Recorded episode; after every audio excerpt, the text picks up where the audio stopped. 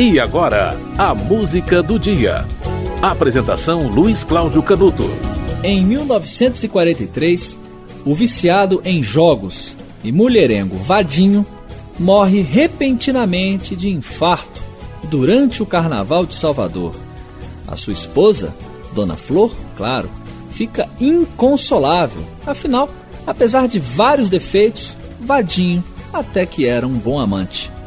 O farmacêutico Teodoro se apaixona pela viúva Flor e, após muito cortejo, muita insistência, muita paquera, consegue o que queria. Os dois se casam. E olha, Teodoro é o oposto do falecido Vadinho. O lema de Teodoro é um lugar para cada coisa e cada coisa em seu lugar. Exatamente o oposto de Vadinho. A vida de Dona Flor, apesar de muito estável, fica entediante. E de tanto pensar no falecido Vadim, um dia ele aparece nu em sua cama.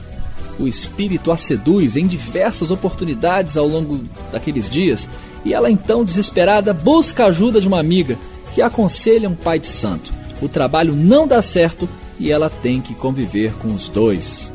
No dia 1 de dezembro de 1976, estreou nos cinemas o grande clássico do cinema brasileiro, Dona Flor e seus dois maridos, de Bruno Barreto. O filme é baseado na obra de Jorge Amado. No Brasil, o filme ganhou dois Quiquitos no Festival de Gramado, melhor diretor e melhor trilha sonora, e ainda recebeu uma indicação ao Globo de Ouro na categoria de melhor filme estrangeiro. Hoje é dia 1 de dezembro e eu preciso dizer qual é a música do dia? O que será, que será que andam suspirando pelas alcovas, que andam sussurrando em versos e trovas, que andam combinando no breu das tocas, que andam nas cabeças, andam nas bocas, que andam acendendo velas nos becos, estão falando alto pelos botecos e gritam nos mercados que com certeza está na natureza. Será que será? O que não tem certeza, nem nunca terá. O que não tem conserto, nem nunca terá. O que não tem tamanho. O que será, que será que vive nas ideias desses amantes que cantam os poetas mais delirantes, que juram os profetas embriagados? Está na romaria dos mutilados está na fantasia dos infelizes, está no dia a dia das meretrizes, no plano dos bandidos, dos desvalidos, em todos os sentidos. Será que será? O que não tem decência nem nunca terá, o que não tem censura nem nunca terá, o que não faz sentido. O que será que será que todos os avisos não vão evitar? Porque todos os risos vão desafiar? Porque todos os sinos irão repicar? Porque todos os hinos irão consagrar? E todos os meninos vão desinvestar? E todos os destinos irão se encontrar? E mesmo Padre Eterno que nunca foi lá, olhando aquele inferno vai abençoar. O que não tem governo nem nunca terá, o que não tem vergonha nem nunca terá, o que não tem juízo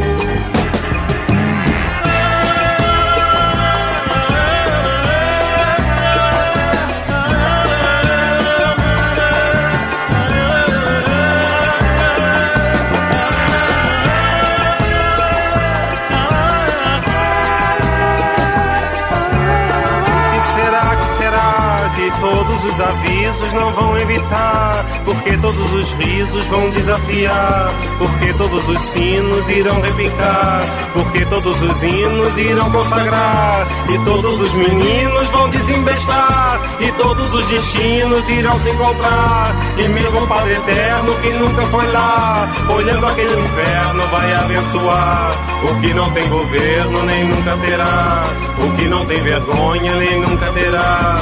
O que não tem juízo. Você ouviu O Que Será, de Chico Buarque, com Chico Buarque e Milton Nascimento. Essa música faz parte da trilha sonora do filme Dona Flor e seus dois maridos, que estreou nos cinemas brasileiros em 76, no dia 1 de dezembro de 76. Olha, foi o maior índice de bilheteria da história do cinema se a gente contar por renda per capita, tá?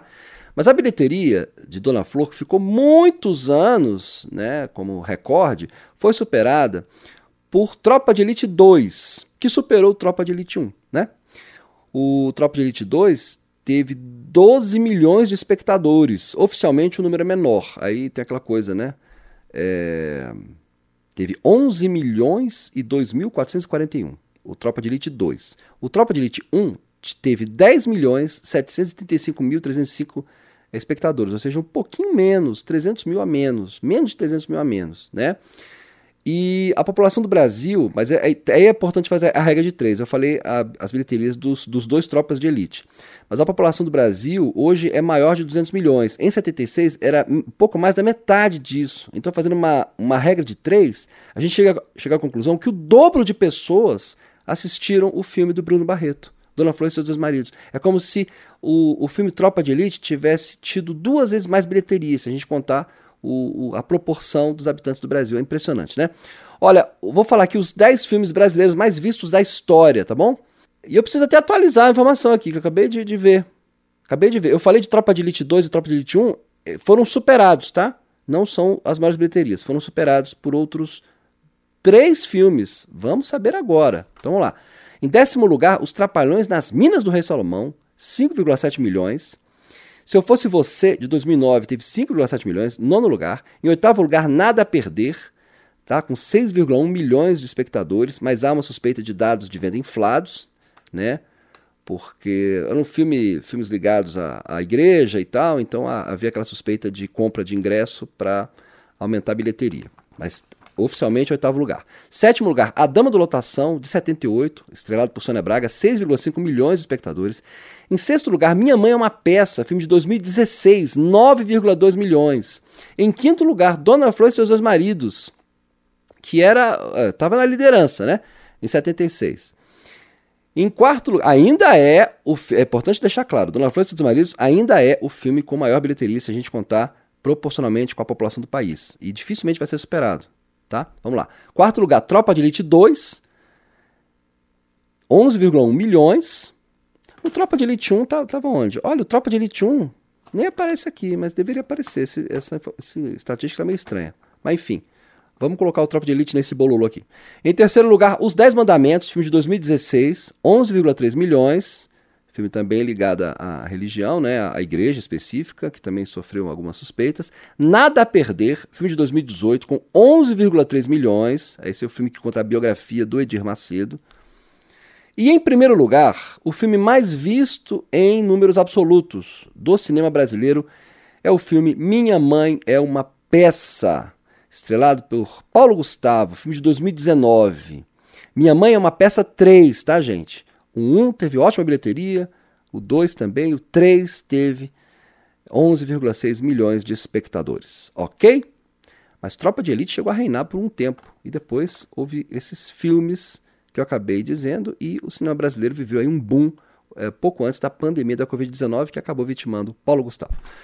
Eu falei tudo isso porque, só para lembrar, hoje é 1 de dezembro, aniversário da estreia nos cinemas brasileiros de Dona Flor e seus dois maridos, o filme de maior bilheteria do Brasil, se contarmos a proporção entre bilhetes vendidos e população brasileira. Insuperável. A música do dia volta amanhã.